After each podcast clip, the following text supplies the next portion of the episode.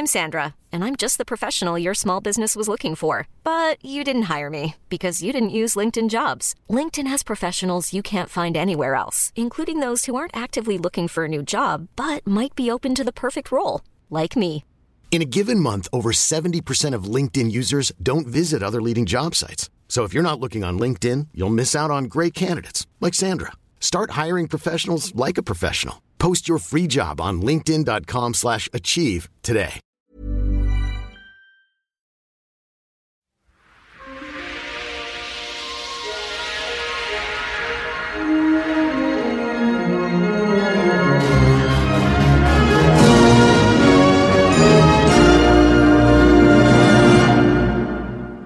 Ya lo decía Manu Chao. Todo es mentira en este mundo, todo es mentira, la verdad.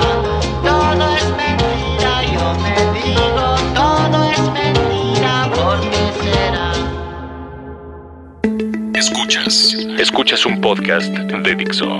Escuchas. Filmonauta. Filmonauta. Con Dani Sadia. Por Dixo. Dixo.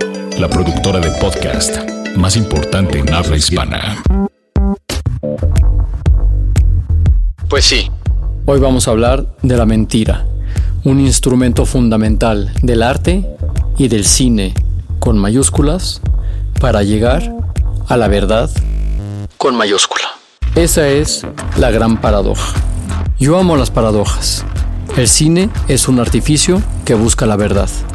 Cada buena película es una sinfonía de autenticidad tocada por falsos instrumentos. Los rostros están maquillados, las paredes son de cartón, las emociones impostadas, Salvo si eres Daniel Day-Lewis. las luces decorativas, la música nunca estuvo ahí, el tiempo está estirado o comprimido, la sangre, el whisky, ni siquiera la lluvia es auténtica. Y antes de que me ponga metafísico e intelectual, recordemos este episodio de Los Simpsons, en el que los niños visitan un rodaje y observan cómo los de producción pintan un caballo al que intentan hacer pasar por una vaca. Señor, ¿por qué no usan vacas verdaderas? Ah, las vacas no se ven como vacas, hay que usar caballos. ¿Y si quieren algo que se vea como un caballo? Pues amarramos a un montón de gatos y ya. Como decía el genio de Tarkovsky, La vida está organizada de una forma mucho más poética que lo que suelen imaginarse los adeptos a un naturalismo absoluto. Es decir, que si crees que plantando una cámara enfocando al parque vas a reproducir un pedazo de la realidad, no tienes ni puta idea de lo que haces. Reproducir la realidad necesita de artificio, porque la percepción del ser humano está sesgada desde el inicio. Hoy día, la neurociencia va incluso más lejos. Nuestro cerebro percibe las cosas y las sesga antes incluso de que estemos conscientes de ello. Si grabaras con cámara fija una comida familiar de principio a fin, ni te acercarías a un mínimo de la verdad, con mayúsculas otra vez, oculta. Hay miradas, puntos de vista diferentes, hay gestos perceptibles, gestos imperceptibles, hay desvíos de la atención, hay distintos volúmenes de voz y timbre según la proximidad, hay silencios, hay un universo de sucesos que van más allá de una escena interior, comedor, noche, Una familia come.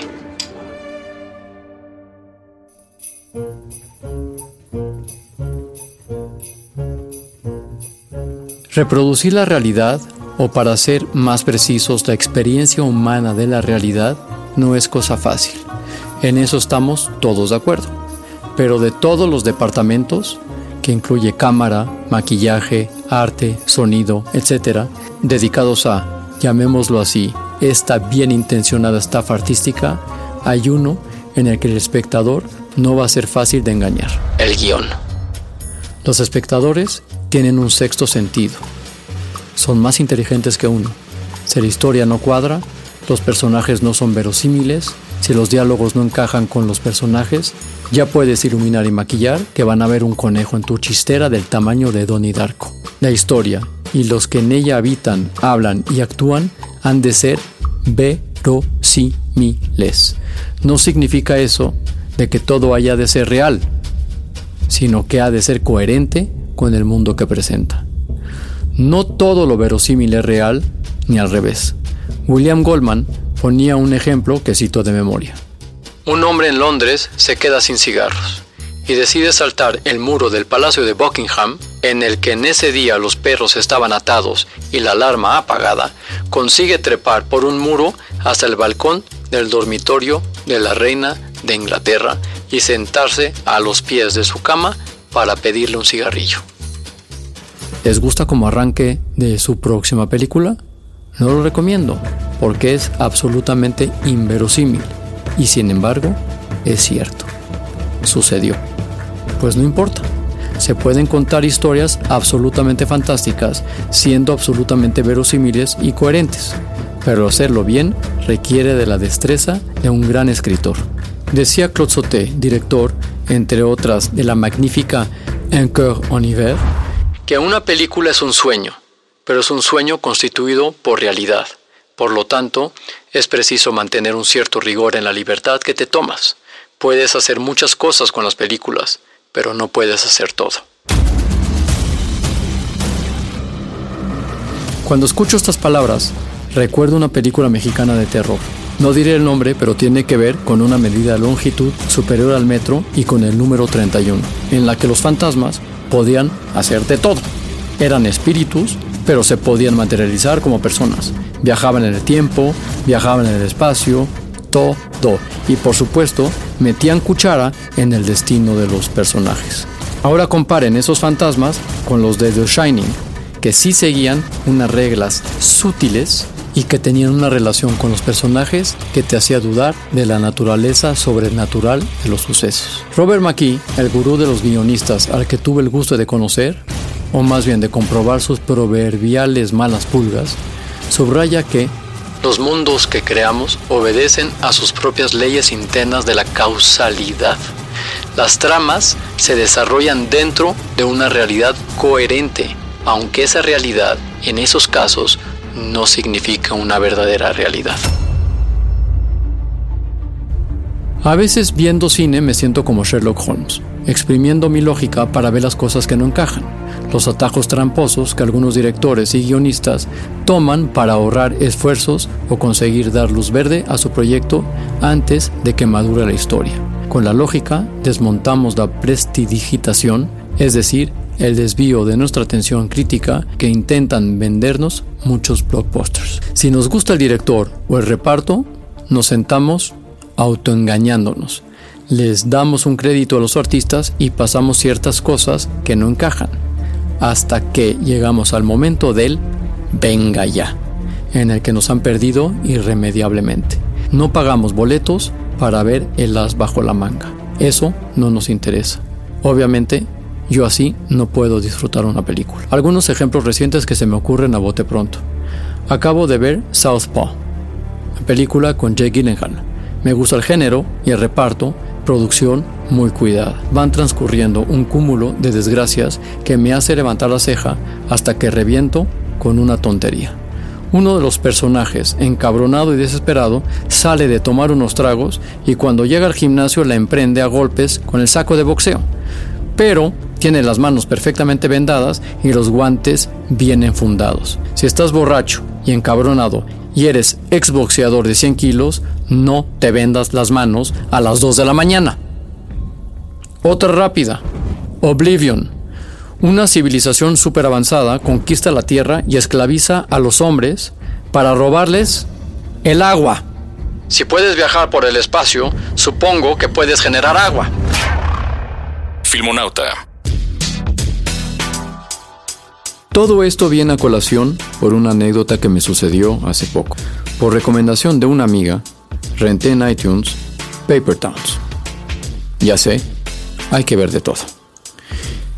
Y hay una escena de Venga ya, en la que en una fiesta en casa del chico más popular de high school, con todo y piscina y cervezas de barril, kegs y multitudes de estudiantes desenfrenados, escena que seguro habrán visto en decenas y o de películas del género, Coming of Age, nuestro personaje principal, que no es el más popular de high school, va al baño El baño limpio. Empezamos con escenas irreales. Y se encuentra con la chica más popular de high school, llorando sola, metida vestida en una tina vacía. ¿Qué te pasa? le dice nuestro personaje principal. Es que todos ven en mí mi belleza exterior y nadie ve que soy bella por dentro también. Bueno, no es exactamente el diálogo, pero por ahí va. El chico la consola, la adula y obvio, no trata de aprovecharse de ella porque él es un chico decente. Pues toda esta escena es irreal. Eso nunca pasa, decía yo. Cortamos a mi experiencia. La semana pasada fui a una fiesta de cumpleaños y conocí a una mujer guapísima. Después de menos de medio trago, me empieza a contar que ella es muy celosa y que no tiene mucha autoestima. Venga ya. Hay una cámara escondida. Esto solo sucede en películas. Y mientras seguía contándome más sobre su vida personal, yo seguía pensando, esto es un cliché. Ella es un cliché y yo me estoy convirtiendo en un cliché. Esta escena sería irreal en una película, pero era muy real. He ahí la gran paradoja que comentaba al principio de este podcast. Engañémonos, pero hagámoslo bien. ¿Nunca se han preguntado por qué los argentinos y los italianos ligan tanto? Ellos saben que todo es mentira, pero las dicen tan bien.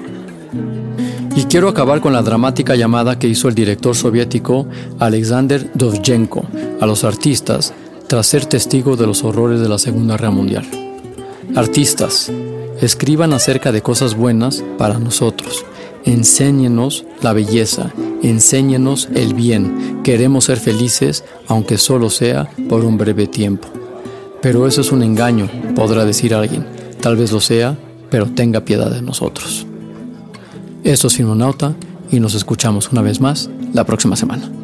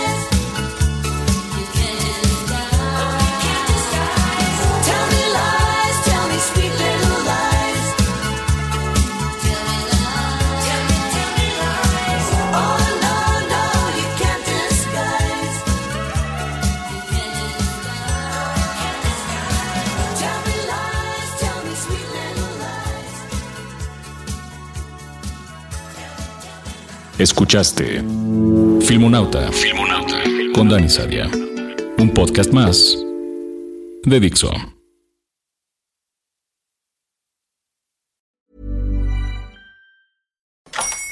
Hola, buenos días, mi pana. Buenos días, bienvenido a Sherwin Williams. ¡Ey! ¿Qué onda, compadre? ¿Qué onda? Ya tengo lista la pintura que ordenaste en el ProPlus app. Con más de 6.000 representantes en nuestras tiendas listos para atenderte en tu idioma y beneficios para contratistas que encontrarás en aliadopro.com. En Sherwin Williams somos el aliado del PRO.